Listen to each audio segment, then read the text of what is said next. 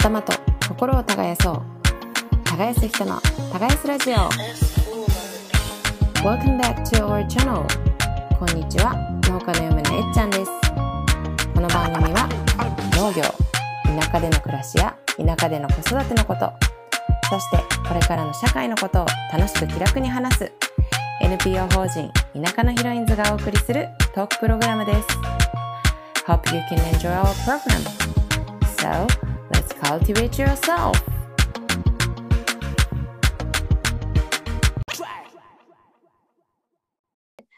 いや、でも、な甘えれる社員さんがいるなら素晴らしいですよ。こういうまあね、やってくれる。ねうん、やってられる。はいはい、ありがたいです。だから、ねうん、この人たちがいないとビールの方も作れないんで、うんうん。うん、うん、でも一法人で本当にうん独自産業化というか、うん。それはすごいですね。なんかね理理想だと言いつつ、まあ、さっきのね、あの、みゆきさんの話じゃないですけど、なんかやっぱりうん。農家は農家で物を作って、なんか旅館は旅館で、うん。なんか人を止めたりサービスをしてみたいな、そこに分けるのが結構、まあかまあ、やりやすいというか、うん。うん。やっぱり全部一緒にやるっていうとなかなかハードルが高いなと思うんですけど、なんかうん。ね、ヨーロッパとかだとなんかす逆にすごいなって思うのがなんかア,、うん。アグリツーリズうムがすごい、あ農家の民宿ね。主流というそうです。農家民宿農家さんがいろいろ自分でもうん。お野菜とか作りながら自家製のパンとかワインうんとかを作って、それをあの泊まったゲストの人に出すっていう、うん。その流れができてるっていうのはなんかどういうことなんだろうって思って、なんか、まあ、日本なかなか難しいところありますよねそれ。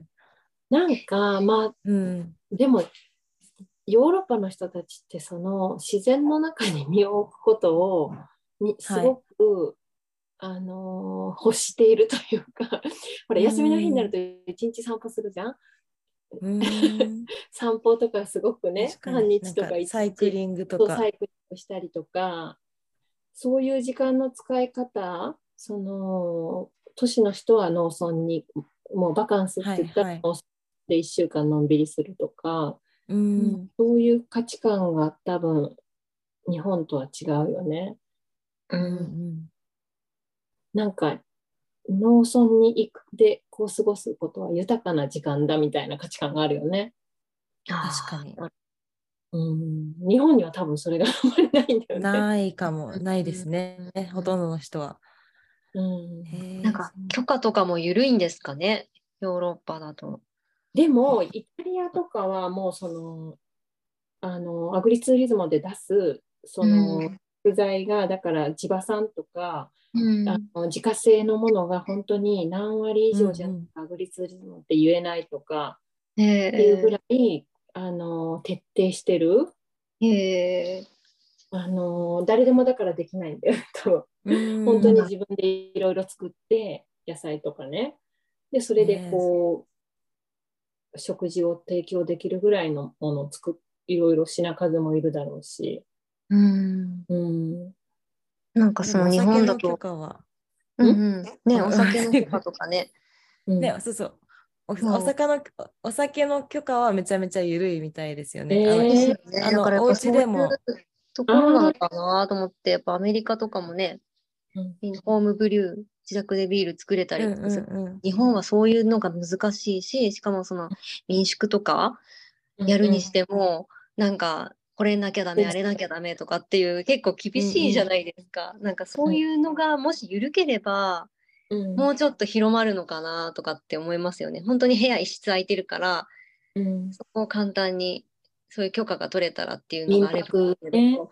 そう、でもなんかいろいろハードルが、免許上のハードルが高いと、やっぱりうん。なんかめんどくさくなっちゃいますよね。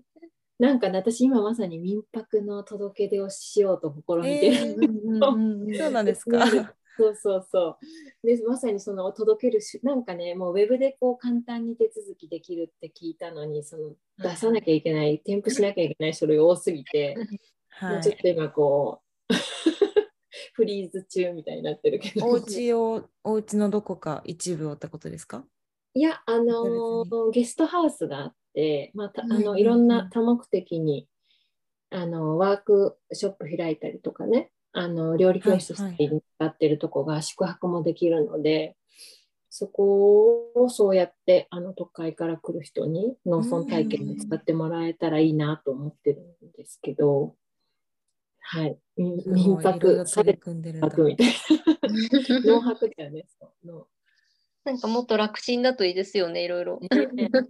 ね そうなんですよ。ね、やっぱこ日本人のいいとこでも悪いとこでもあるっていうか、うんそうね。結構きっちりしてるから、なんかこれが足りないとか私も出したことあるんですけど、うんなんかいやここの一文字足り間違ってますみたいなすぐ帰ってきて 何回これ往復するんだみたいな書類のなんか直してくれたらいいのになって思います。うーんちょっとぐらいなら。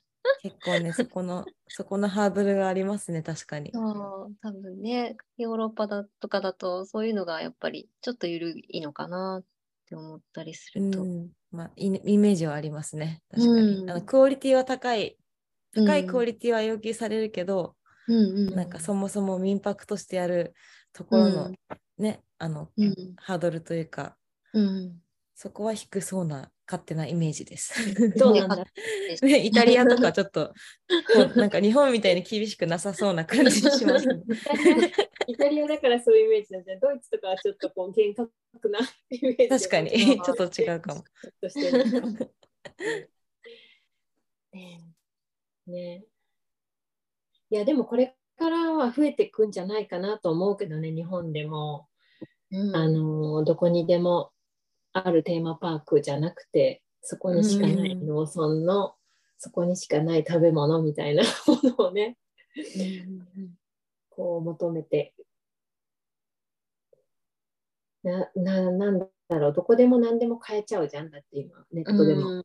うん。そこに行かなきゃこう体験できないこととかね味わえないことっていうのが貴重になってくるのかなと思うけど、そうですね。うん、やっぱり最終的には泊まるところ欲しいなってやっぱ思ってきちゃうね、そのビールとかも。うん。なんか酒飲んじゃうとやっぱり。帰れないから。だとねそうだよね、うん。電車ないし。そうなんですよ。うちの周り本当にバス公と電共交通機車なかなかハードル高くて、うん。そうそれでも何十分も歩ってくる方とかもいらっしゃるんで、えー申し訳ないなっていう気持ちが。ごろ寝できるようなね。ありますね。そこもちょっと頭の片隅にある感じですか？片恵美さんの。あありますあります。あるところ。やっぱもうトレーラーハウス的な感じでもいいし、あーいいですね。コンテナみたいでもいいから、なんかとにかく屋根がついてて。うん。わかります。私も。ねはい。なんか南阿蘇、本当に居酒屋がないんですけど、え、まあ、うんこれ、あいざないというか、夜やってるところが本当に村全体で2軒くらいしかなくて。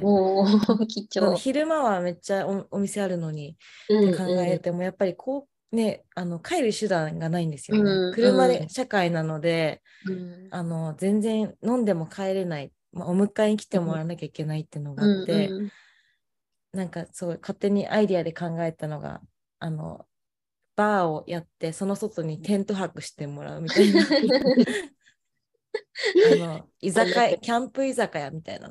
そんなの。があったらいいねね夏限定とかやっても面白いだろうなって、まあ、スペースはいっぱいあるし。絶対需要あるなと思ってたんですけど。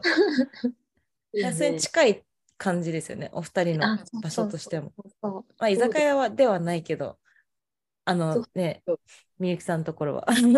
そうそう、もうコンビニも車で10分かかるし、本当にうちに農業体験に来る人たち、お昼ご飯持ってこないとかいう人がいて、あそうあ、ま あそうですよね。から来る人はね、なんかちょっと行けばうんなんか食べれたり買えたりするんだろうと思うんだろうけど、はいはい。何にもないですからね、みたいな。車そういう時どうするんですか？まあ事前に言う人にはそうやって言って言うしもう何もなかった人は夜勤も食べてもらう。最低確かに栄養は大事。そうそうで次の日からお昼ご飯も持ってきてくださいって言って。うんうん。あのそんなことが次の金沢大地のことはまだこれここではもう公開する頃には言っても大丈夫な頃。すごいですよね。金沢大地こそ本当に大豆から,、うん ワインからいろんなもの話せることがいっぱいありそうな感じ。加工品だらけだよね。そうですね。なんかすごい珍しい会社に私は就職するんですけど、あのうん本当にほとんどいろんなものがウェブサイトとかに行くとあって、まあ、うん大豆、米、麦があるので、大体のまあ調味料系、あのうん、醤油とか、お味噌醤油、味噌うん、お酢とか、あとうん。お酒もあるし、本当にうん。何でも米飴とかもあるんですけど、なんか大体もうさしすせそうん。揃うような感じで、うん。うん。うん。いろいろあって、あの他にもなんかぬか床とか売ってたり、本当に野菜もちょっと作ってるので、うん。あこんなに全部、なんか100ほぼ100%あうん。の自家栽培というか、全部自分の自社で作ってるものを使ってるんですけど、うん。はい、それプラスなんかまたか別別の枠組みでワイナリーと、うん。あのまあ、ワイン作りをしていてそのうん。ブドウも能登の能登半島で作ってるばブドウを使ったワインなんですけど、はい、なんで本当に畑から、まあ、加工して食卓までみたいな、そこのね、全部の流れをやってるんだっていうのが、はい、面白いですね。ね、レストランしてね、そのレストランにそうそう行ったの一うんうん。へえ。なんかすごいおしゃれですよね。おしゃれというかシックな感じ。そうです。んんワインソムリエの方かな、はいはいあのー接客してくださった方もすごくその作り手のことをやっぱり丁寧に話されて素。晴らしい接客ですごいお料理も美味しかった。えー嬉しい。なんか嬉しいですね、私も。そうそう、不思議だよね。だから本当に、かなちゃん、本当に車で1時間ぐらいで行けるところに 今日もういるんで、確かに。そうなん。通ったんですよね、青らしい。まあ、あの、高速だったんで、うん。もう見れはしなかったんですけど、え、何？車で、どっから車で来たん？フェリーで来て今日大阪から、あ、そうです、フェリーで、うん。はい、あの福岡から大阪まで行って、今朝ドライブして、うん金沢まで来ました。おー、すごいね。え、だって阿蘇行くまでは車の免許とか持っててもあんまあペーパードライバーいや、まあ割と学生にしては、うん、あの運転してて、部活動で。はい。なんだっけ？部活動。前言ってたよね。ゴゴルフ。ゴルフです、そうです、そうです、ゴルフです。なるほど。それがゴルフ場は、そうなんですよね。東京からだったんで、いつも運転はしてた方なんですけど、でもまさか、この距離は初めてですね。あの、本当に行けたと思って、熊本から、うん昨日の、ね、昨日、あ、昨日のこの時間はまだ熊本にいたよなとか思って、一日でここまで移動できたと思って、まああの、くる運転すればもっと早いんですけど、うんちょっと安全ルートでフェリいや でもね、行ったことあるよ。福井から。ありますか？車で。うん、あるある。えーでも、山、こっちからだと山口で一泊して、ですよね。そう、山口まで危なめいですもんね。たかな。うん。そうそうう。ん今までで一番長い移動がそれかも。うん 車で移動した。まあはいでもね、日本はうん広いけど、まあ広すぎない、なんかいろいろ多様性があるなと思って、それはカナダと比べてってあ、まあ確かにそうそう。比べる対象がちょっとあれですけど、うん。なんかちっちゃいけどギュッといろいろあるなと思って、関西、本当方言もうん。ちょっと違ってて、大阪着いたらすごい関西弁がいっぱい飛び交って、石川とか福井とか北陸もまた独特で全然違うし。そうなんですか、全然わかんないです、ちょっと。教えてほしい。明日には。明日にはもうはこのことかと思うよ。教えてくださいじゃあ。いや。なんかねこのうちもほとんど石川の県境なんやけど本当にその車で5分行った石川と微妙に違って方言が、そう不思議だなと。まあ、ね、全体の鉛とかは似てるんやろうけど。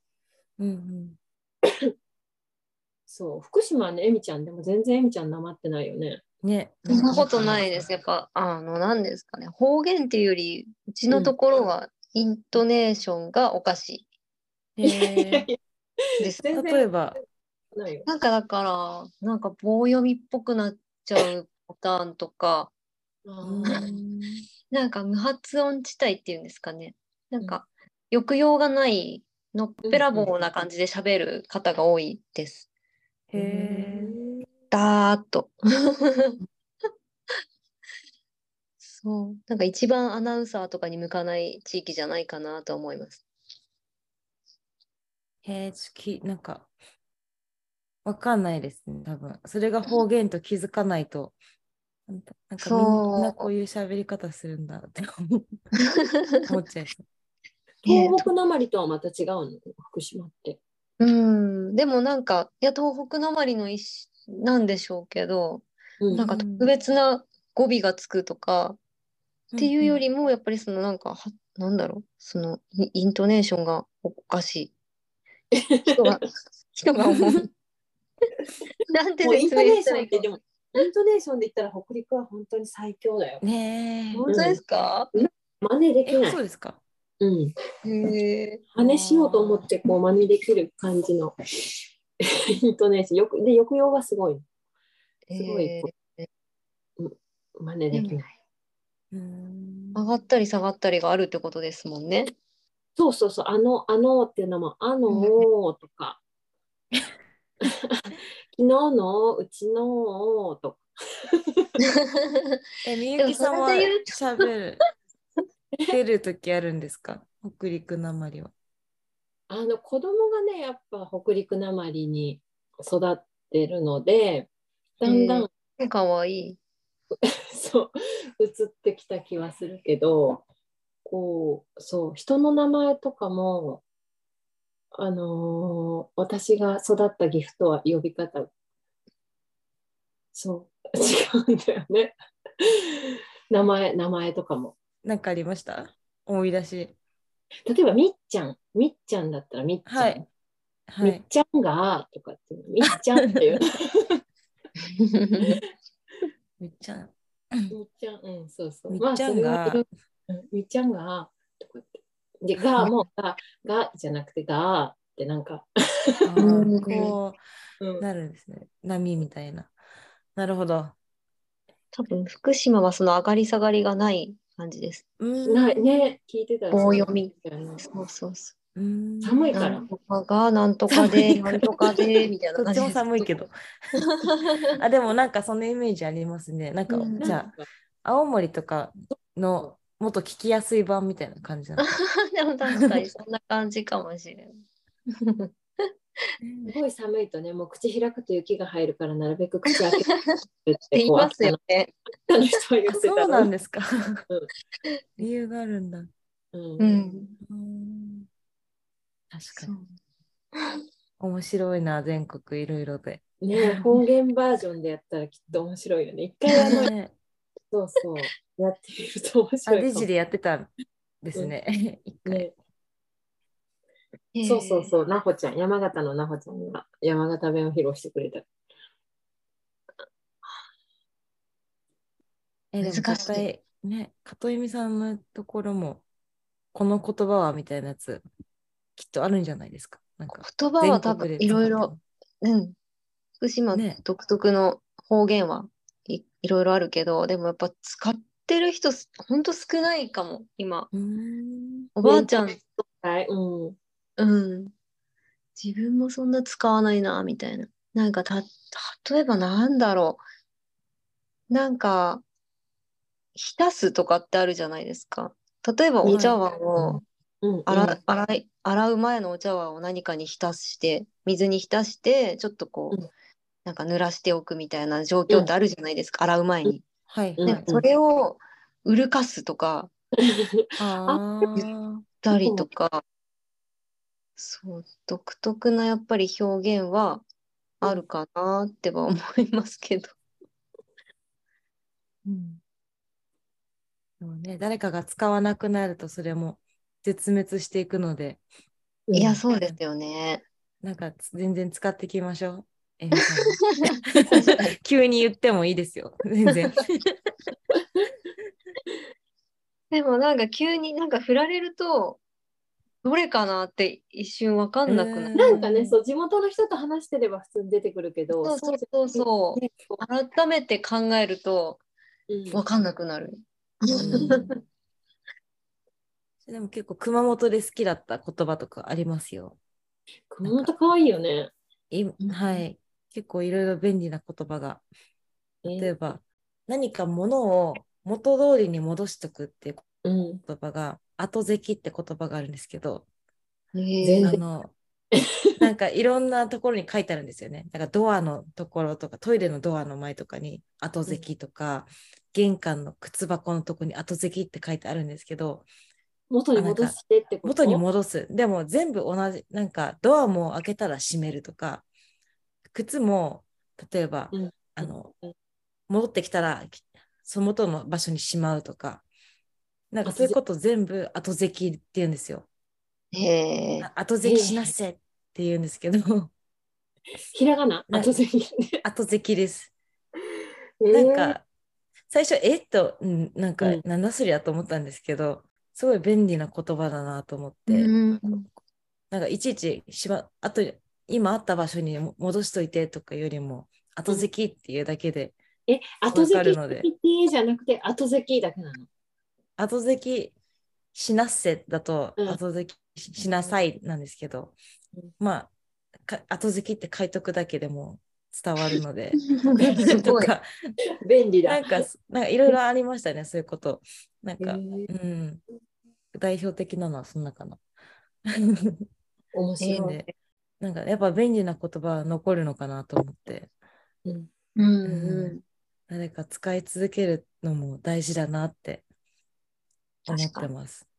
まあ、私はでも今石川にいるので、まずはちょっとこっちの言葉に馴染んでいこうかなと思ってますけど、楽しみですね。はい。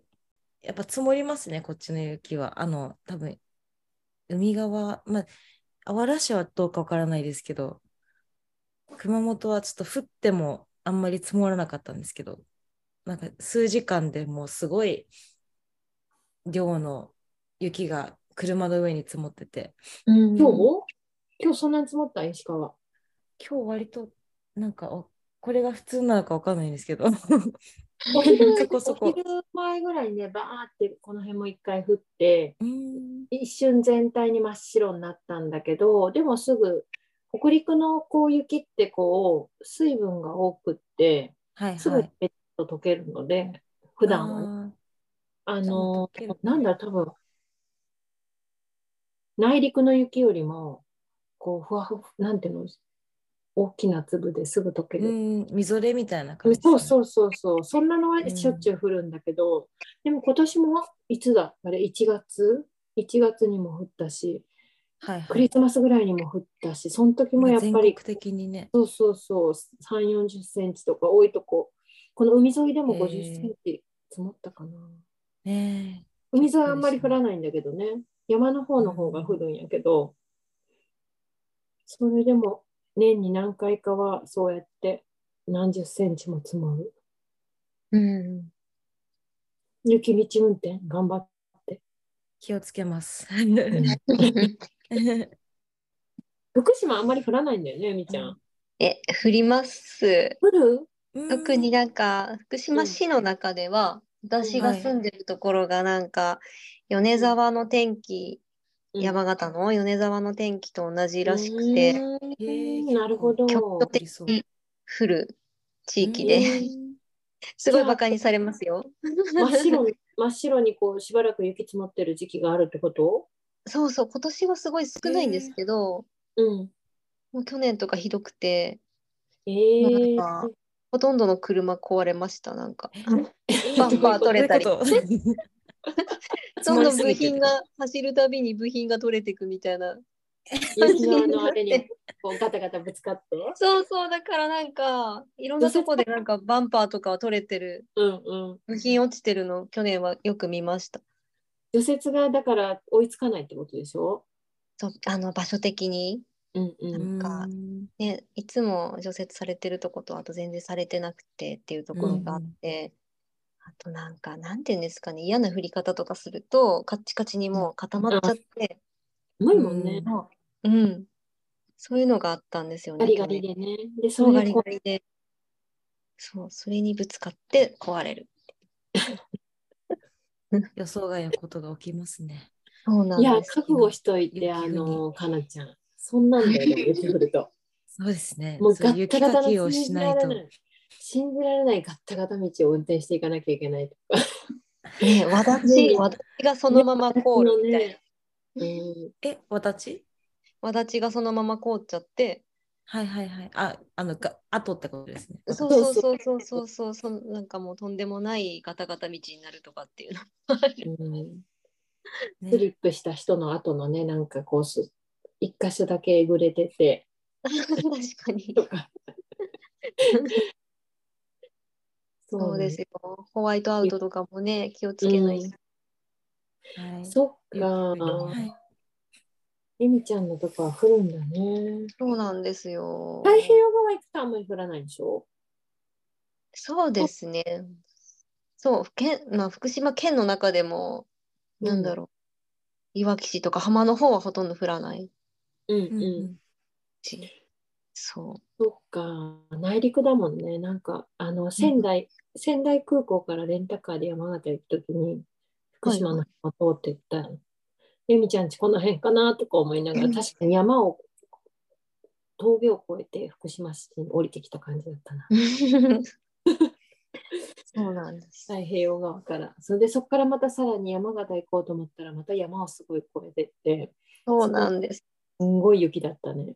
うん豪雪。うん。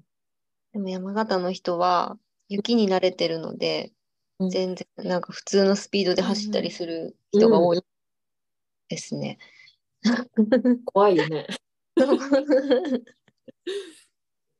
そうなんですよ。ねいやー、でも、もうあと少しで、ちょっと春の兆しを感じられるかなと。確かにはい。ね。続いてますね、春が。うんそう。来るといいですね、春が。まあ、来たら来たで、皆さん忙忙しいよ。農家の春はめっちゃ忙しいですよね。そうなんです。あったかくなって会えるといいですね。やっぱりメンバーで。うんそうですね。はい、ちょっとあったかい季節に、まあ、ね、ちょっとみ無理をしながらもビールを飲みに行きたいなと思ってます。ぜひ、ね。ぜひぜひ。はい。ではでは、一旦じゃあ今日はここで終わりで、また、はい、来来、来週くらいですかね、チームカナの配信は。はい。はい、ではその時まで。はい、ではありがとうございました。ありがとうござい。ました。おやすみなさい。はい。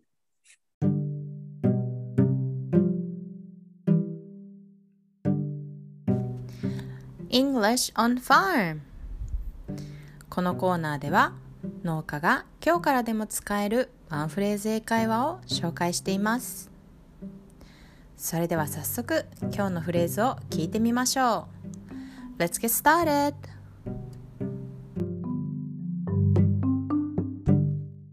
Where is your destination for the next holiday? We're staying at Agriturismo near the Alps next month. That's nice. They offer the homemade wine from their vineyards for dinner. And Luru scenery from there is beautiful. Right. Sometimes you need to relax in the nature. 次の休みはどこ行くの来月家族と一緒にアルプスの近くの農家民泊に泊まるんだ。いいね。ディナーにブドウ園の自家製ワインを出してくれるんだ。あと、こ農園風景が最高なの。そうだね。たまには自然の中でゆっくりした方がいいね。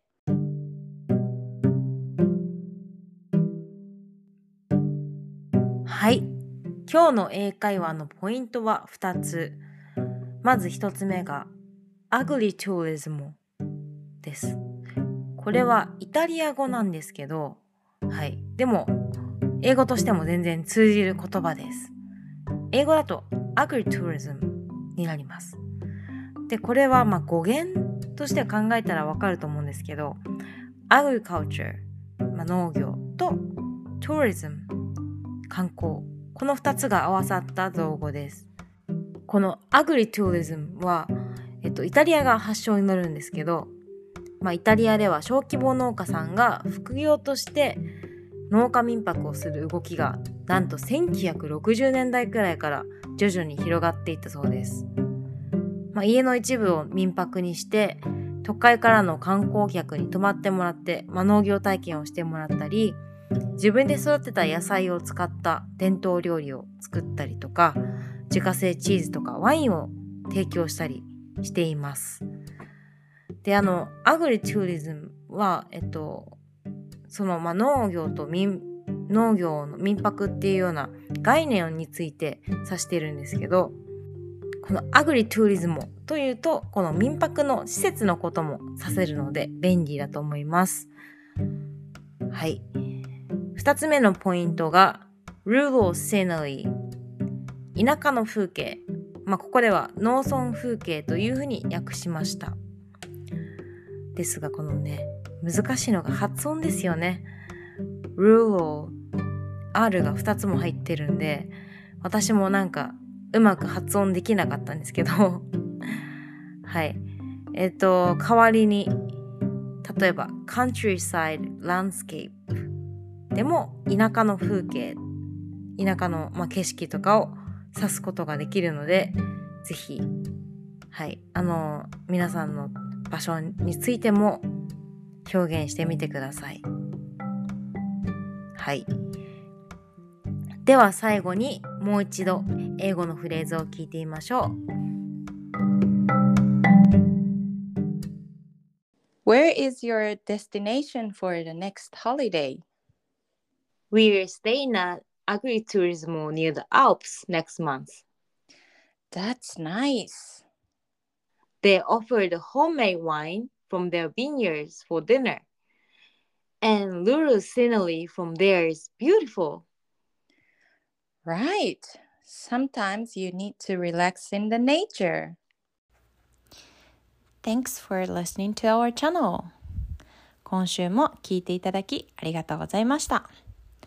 番組への感想などは、ハッシュタグ、耕す女をつけて発信していただけると嬉しいです。また、番組の公式ツイッターもぜひフォローしてください。NPO 法人田舎のヒロインズでは、会員やサポーターの募集を行っております。日本の農村の魅力を発信したい。豊かな農村を次世代へつなぐアクションを起こしたい。そんな方のご応募をお待ちしております。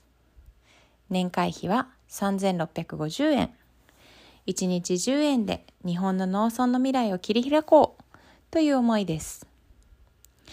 会員の方には解放誌の発行や会員限定の勉強会の映像なども配信しているので気になる方はぜひホームページをチェックしてみてください。最後にこのポッドキャストは独立行政法人環境保全機構地球環境基金の助成を受けて配信しています。それでは、See you next week!